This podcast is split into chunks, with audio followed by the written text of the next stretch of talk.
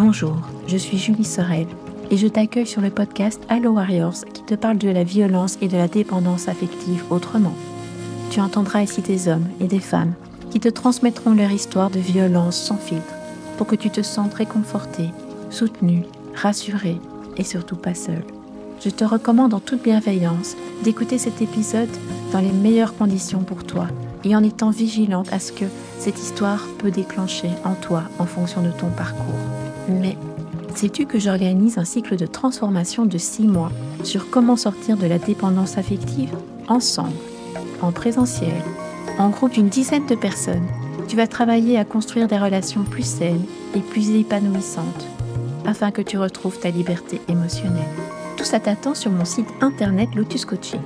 Alors bienvenue dans le monde décomplexé de la reconstruction de soi et de la sérénité après de la violence et la dépendance affective. Bienvenue chez Allo Warriors.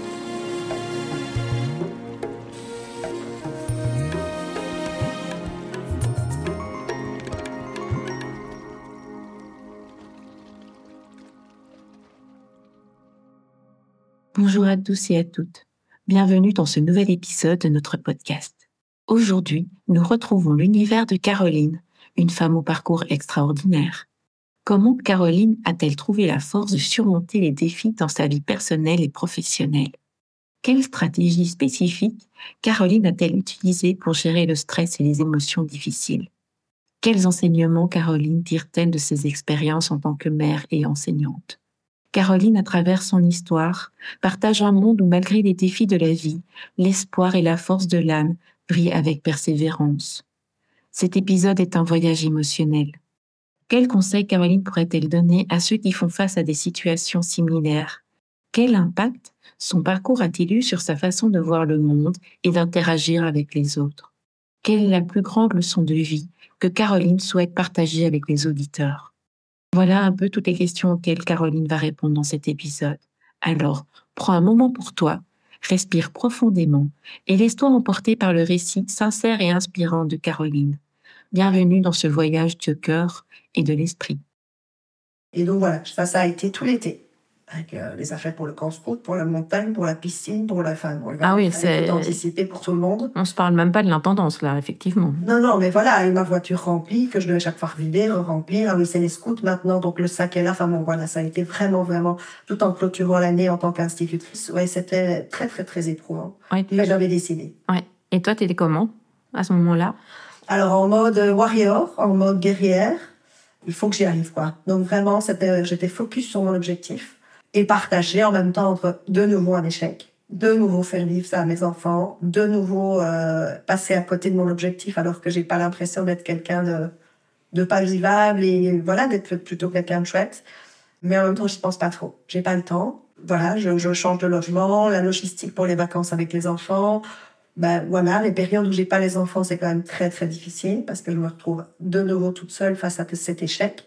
Donc à l'époque, je remplis, je comble. Je vois les gens, je vais promener, je vais courir, je voilà, euh, je comble vraiment. Mm-hmm. Pas moyen de me retrouver seule avec moi-même, pas possible. pas possible. Mais en mode warrior, je mets des choses en place. Ok, l'été va être fini, euh, l'école reprend. Je peux pas être n'importe où avec mes enfants. Donc je suis revenue quand même fin août Mhm. début septembre, deux semaines à la maison. Mes grands ont dit, moi, je viens pas. La grande, en tout cas, m'a dit, moi, je viens pas. Donc, elle était chez les grands-parents. D'accord. Et j'ai trouvé un gîte à cinq minutes de chez moi. Enfin, c'est mon beau-père qui a trouvé. L'eau libre le 12 septembre. Je m'en souviens, c'est l'anniversaire de ma fille. Mhm. Et donc, le 12 septembre, plein de gens qui se mobilisent, gros déménagement. Je ne savais pas pour combien de temps j'y allais. J'avais demandé que je puisse louer au mois, mais que ce soit un petit peu, un mhm. petit bonheur, la chance. Et on y est resté cinq mois. Voilà. Mais j'avais pris des choses d'été, donc j'ai quand même dû faire des allers-retours, etc. Mm-hmm. Il a encore essayé de me retenir un petit peu, et mm-hmm. puis euh, et puis voilà, il a compris que je tenais bon. Ok. Et quand tu dis qu'il a essayé de te retenir un petit peu, il a fait quoi? Hors des messages, des appels, euh, voilà, essayer de manipuler. Donc c'était pas là j'avais compris clairement que c'était même plus c'était même plus d'une gentille façon. Mm-hmm. C'était même plus euh, allons manger un bout ensemble, etc. C'était vraiment plutôt de la culpabilisation et, et jouer sur le sur notre fils en commun. T'as vu euh, tous les dégâts que tu fais autour de toi, tu vas blesser tous tes enfants, était une famille, enfin voilà, plutôt euh, en utilisant la manière forte. ce qui évidemment euh, est encore pire, mais à l'époque aurait pu marcher. N'a pas marché. Non, n'a pas marché.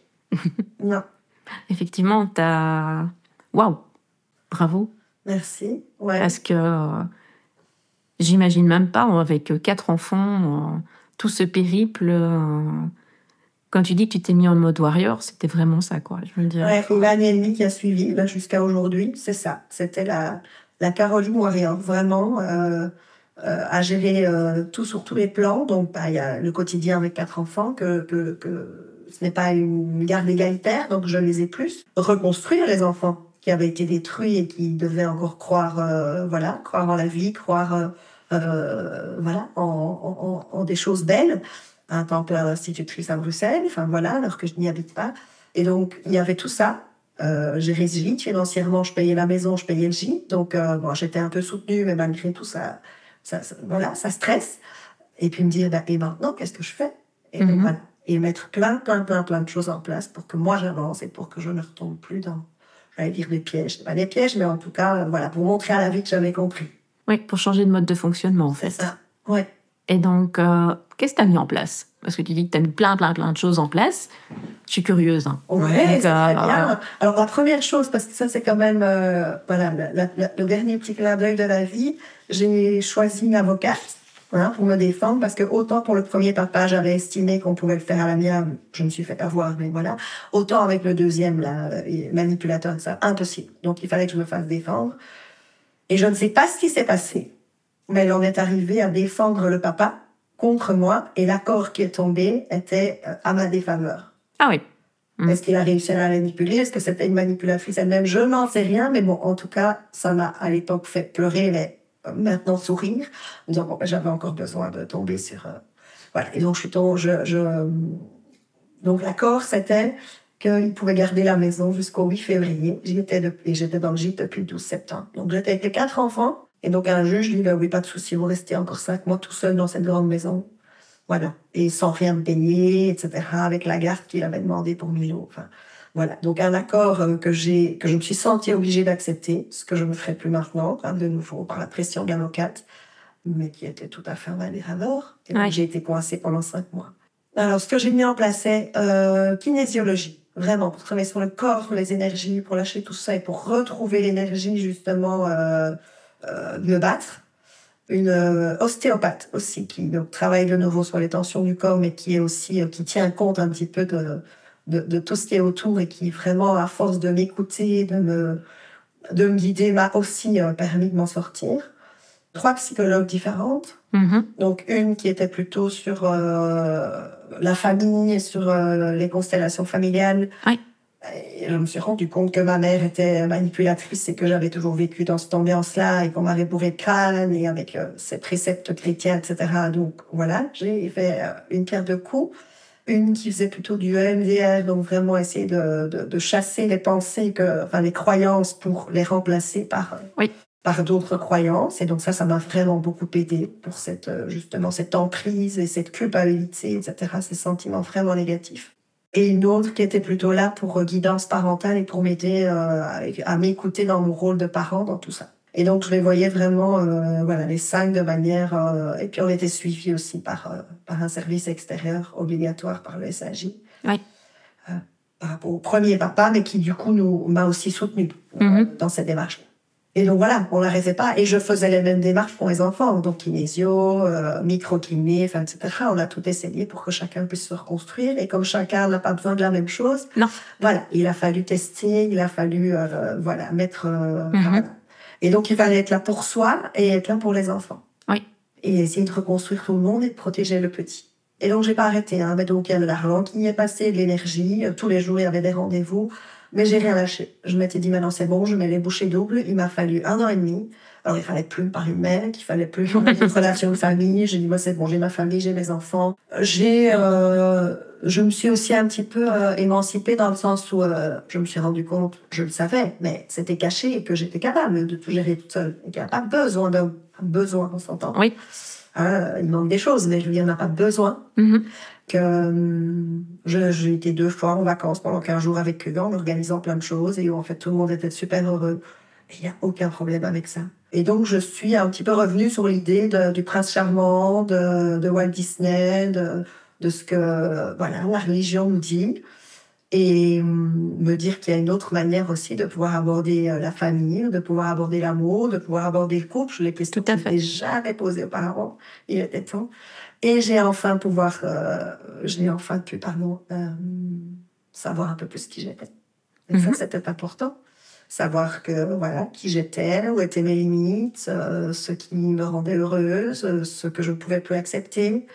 Pouvoir me dire que ben, je faisais mon rôle de maman euh, du mieux que je pouvais et que les gens le voyaient, que mes enfants me remerciaient parce que ben, le dernier papa m'a bien, bien dénigré par rapport à ça. Donc j'avais perdu euh, le peu de confiance que j'avais, je l'ai perdu. Et donc voilà, reconstruire un petit peu avec tout ça, reconstruire. Alors euh, ma féminité, c'était pas du tout l'objectif au départ, vraiment pas. Enfin, ça, j'ai pas su pendant un an et demi. Il fallait vraiment plus parler de tout ça. Mais c'était la maman, la femme en tant que, en tant que femme indépendante, c'est ça que je veux dire, en dehors d'un couple ou d'une famille. Et on y est arrivé, voilà, on y est arrivé. Et puis ça a créé des liens vraiment forts avec mes enfants, encore plus forts qui ont pu, euh, voilà, j'ai pu me dire, bah, j'ai pu leur montrer euh, ce qu'on pouvait vivre de négatif, j'ai pu leur montrer des échecs, j'ai pu leur faire vivre des, des choses difficiles, mais ils ont vu qu'on pouvait s'en sortir et qu'on pouvait euh, grandir de ça. Et donc j'espère qu'à l'âge qu'ils ont maintenant, bah, ils ont gagné quelques années par rapport à moi. J'ai m'affranchir de ma maman aussi, voilà, où j'ai pris distance, où ça a été difficile, où ça reste ma maman, mais mais voilà, je, je prends ce que j'ai à prendre et, et, moi, il y a de contact, mieux c'est. Mm-hmm. J'arrive à ne plus être touchée par les propos du papa qui euh, sont toujours effectivement négatifs puisqu'il vit avec la haine contre moi. Hein, et donc, euh, lui, euh, je n'arrête pas de me dire que lui ne doit pas être très, très heureux et que plus il me voit heureuse, plus ça l'ennuie. Donc, en fait, c'est ça, c'est il projette sur moi ce que lui vit. Et donc, je suis encore plus fière, voilà, de me dire j'y suis arrivée. Puis finalement, c'est lui qui reste euh, un petit peu là sur le bas de la porte. Mais voilà, tant pis pour lui. Et de me rendre compte que je suis assez forte pour me supporter moi-même et pour euh, continuer à avancer avec mes enfants. Avec deux papas qui sont un petit peu déficients. Voilà. Et j'ai pu là tout récemment pouvoir renouer un petit peu avec ma féminité, avec euh, qui je suis, avec ce, voilà, les plaisirs qu'on peut ressentir, avec la séduction, avec effectivement euh, ce plaisir que, que je pense ne m'être jamais octroyé, puisqu'il était souvent lié euh, justement à la maternité, que les dernières relations euh, étaient suivies de voilà de, choses pas chouettes, de, chantage. T'as vu comment tu m'as parlé, tu crois que j'ai encore envie de toi, t'as vu à quoi tu ressens. Enfin bon, c'était c'était lié à quelque chose de très très très négatif. Moi qui n'ai jamais aimé mon corps, ça ne m'a pas aidé. Et donc voilà, je me suis prise en main, j'ai encore fait plus de sport, je fais attention à moi, je, me féminise un petit peu, et puis ben, on retrouve son pouvoir de séduction, et ça, ça, ça rebooste un petit peu aussi. Top. En tout cas, tu es resplendissante. Merci. Moi qui peux la voir, je peux vous le dire. Avec un beau sourire qu'on a entendu aussi à certains moments. Donc, euh, bravo. Merci. Bravo pour tout. Qu'est-ce que tu auras envie de te souhaiter de vivre en 2024 alors ça va être un peu bateau, mais voilà, c'est pas grave. J'ai envie d'être heureuse. J'ai envie d'avoir une vie un peu plus légère. J'ai envie de pouvoir m'écouter. J'ai pouvoir, j'ai envie de pouvoir euh, mettre mes limites sans avoir peur euh, du regard de l'autre. J'ai envie de continuer sur ma lancée, de me dire, euh, je sais ce que je vaux, je sais ce que je mérite, je sais ce que je peux donner à l'autre.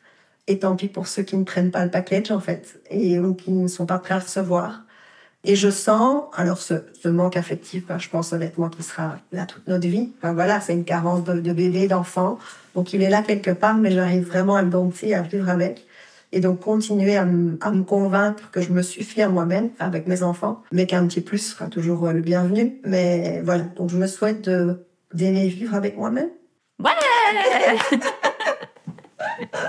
oui, je fais souvent ça, ce genre de réaction euh, dans mes coachings et autres, parce que je trouve que c'est tellement beau quand on me dit quelque chose et qu'il faut le fêter, en fait, il faut le célébrer. Ça. Non, quand c'est bravo, il faut le dire et c'est bravo. Ben oui, tout à fait.